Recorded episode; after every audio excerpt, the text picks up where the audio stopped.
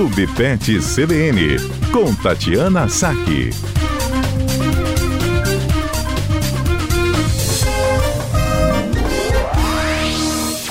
Tatiana Saque e Clube Pet no ar. Tati, tem um assunto com você que eu pouco domino, estou muito curioso para entender mais, né? Aliás, eu não domino muita coisa mesmo não, mas aí gravidez psicológica entre cães, gato, é, Tati.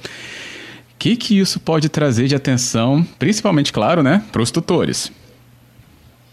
É, na verdade, assim, eu, eu pensei nesse assunto essa semana porque a minha própria cadela tem uma Rottweiler de 5, 6 anos de idade e ela teve cio no final do ano passado, entre é, finalzinho de novembro, começo de dezembro, e agora que a gente está na metade de janeiro, ela desenvolveu o quadro básico dela de gravidez psicológica que ela tem toda vez depois que ela entra no cio, né? E aí eu pensei comigo, falei, nossa, gente, isso é tão comum, né? É tão frequente. Acho que eu vou falar um pouquinho a respeito disso. É, na verdade, a gente fala gravidez é, psicológica, mas o termo técnico se chama pseudociese, é uma falsa gestação, né? É, que é muito, muito comum de acontecer nas cadelas. É, a cadela desenvolve sinais físicos de prenhez, aumento das mamas, às vezes aumento do abdômen até, é, comportamentos maternais é, de diferentes níveis, é, mas é fisiológico, na verdade, né? Em alguns casos é que pode trazer problema, mas faz parte do comportamento ali, né, da, da situação da, das cadelas. E elas acabam mudando, às vezes os tutores percebem que elas estão mais quietas, ou que elas estão num cantinho, é, resolveram arrumar um cantinho na casa, ou estão querendo cavar um, uma caminha, um buraco. A minha Rottweiler, por exemplo, está deitada na terra, fez lá um, buraquinho na terra e está deitada lá. E, e às vezes até adotam um bichinho ou um objeto específico, hum. uma coleira, um brinquedo, e levam para o suposto ninho, né, e ficam ali naquele comportamento maternal. Correto. É impressionante mesmo, né, isso. E aí, Tati, quando isso acontece, né? O que, que a gente faz? Tem que procurar é, trazer esse ambiente, né? Esse cantinho, né? Você chamou de ninho, trazer esse ambiente, né? Mais confortável também, então, para ela? É, na verdade, assim, vai depender muito do que a cadela, do que, do que a cadela apresentou, né? É, assim, é, é muito variável. É, normalmente a gravidez psicológica ela é autolimitante, do, da mesma forma que ela vem, ela vai embora e na grande maioria das vezes sem maiores problemas, né? A cadela convive com aquilo e a gente vai esperando passar. Existem algumas medicações que ajudam é, a secar o leite ou algumas estratégias que, que a gente usa para tentar secar o leite. É, mas no geral não, não tem assim grandes intercorrências. O grande problema é, no caso de algumas cadelas que podem apresentar um comportamento exagerado, né, ou muito intenso, às vezes ficam agressivas com outros animais da casa ou com a, com a própria família, é, ou quando existe uma produção de leite excessiva, tem cadelas que produzem muito, muito leite. É, algumas ficam se lambendo também com uma certa frequência e isso acaba estimulando a produção de leite e isso se prolonga por um período um pouco maior e pode eventualmente causar um quadro de mastite, né, de infecção nas mamas. E aí precisaria do veterinário para um tratamento adequado e pensar na possibilidade da castração. Né, mas no geral ela acaba aí correndo conforme a, a natureza. Uhum. É, a, a Michelle até mandou aqui, gente, mas se produz até leite é bem psicológico mesmo, né? Ela botou psicológico letra grande aqui. É, na verdade, o que, que acontece? É, quando a fêmea sai do cio, é, ela tem umas alterações de níveis de progesterona, é hormonal, na verdade, não é psicológico, né? Sim, Por isso que sim. o termo não é totalmente correto. Então, ela tem alteração uhum. nos níveis de progesterona e a produção de prolactina, ela, de prolactina, que é o hormônio que produz o leite, ela acontece é, independente da cadela ter emprenhado ou não. Então, por isso que ela, por isso que ela acaba é, produzindo o leite.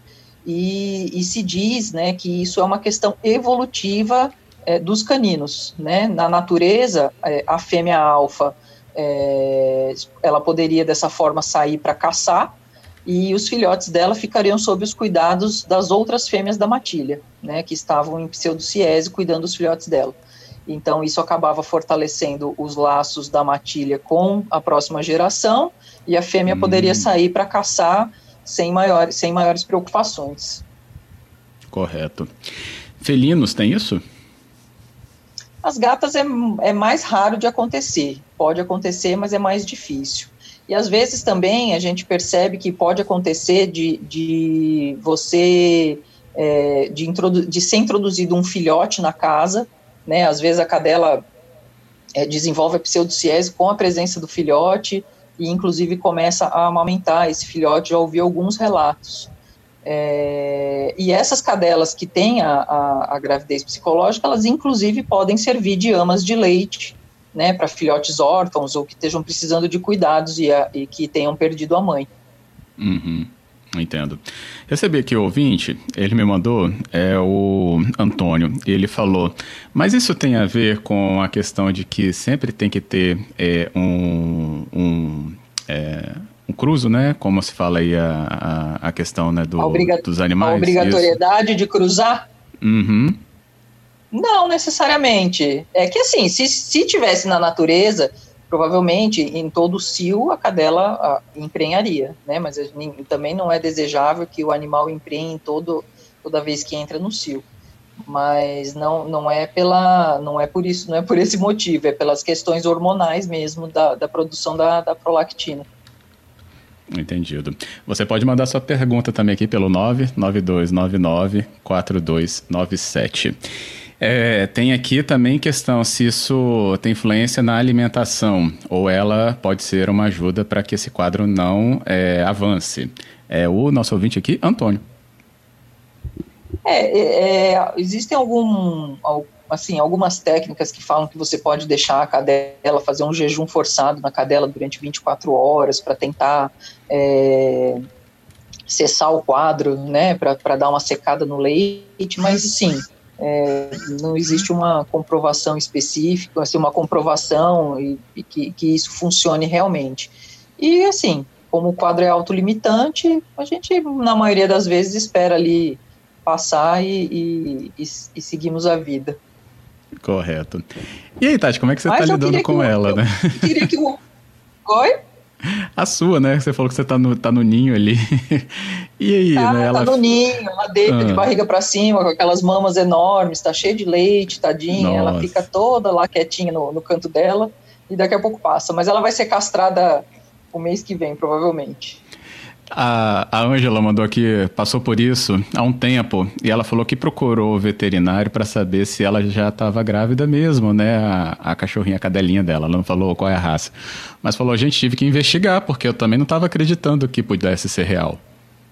Olha, eu tive exatamente, eu tive um, eu tive um caso muito, muito interessante, ao mesmo tempo constrangedor, assim, de uma cliente que a cachorra dela veio para o meu banho tosa na época é, tomar banho, tomar o banho de rotina, ela vinha toda semana, ela veio, tomou o banho dela, foi embora, e passaram-se alguns dias, e a, e a dona dela me ligou e falou assim, olha, eu acho que a minha cachorra está prenha, é, e ela não sai de lugar para lugar nenhum, ela não passeia na rua, ela não tem como ter tido contato com outros cães. Eu acho que aconteceu alguma coisa aí no seu banho tosa hum. e ela emprenhou e, e, bateu o pé. Eu perdi a cliente, inclusive. Nossa. É, é, e, e eu falei, não, tudo bem, então vamos fazer um exame. Eu falei, olha, eu te garanto que não aconteceu nada aqui, mas vamos fazer o exame. Realmente a cachorra estava com o abdômen bem arredondado. Eu falei, vai que aconteceu e eu não estava presente, né? E alguém deixou passar a, a, situação e não me falou nada. E fizemos o ultrassom e realmente era uma, era uma gravidez psicológica, né? E a pessoa ficou extremamente aborrecida e nunca mais apareceu.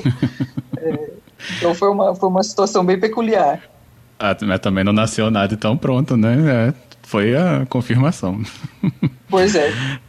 Muito bom. Ainda recebi aqui o Cláudio ele falando, gente, que assunto interessante. Nem tenho cachorro, mas fiquei muito curioso com isso. E é isso, Cláudio. A gente tem aqui curiosidades mesmo quando não está inserido, né? Como tutor na história.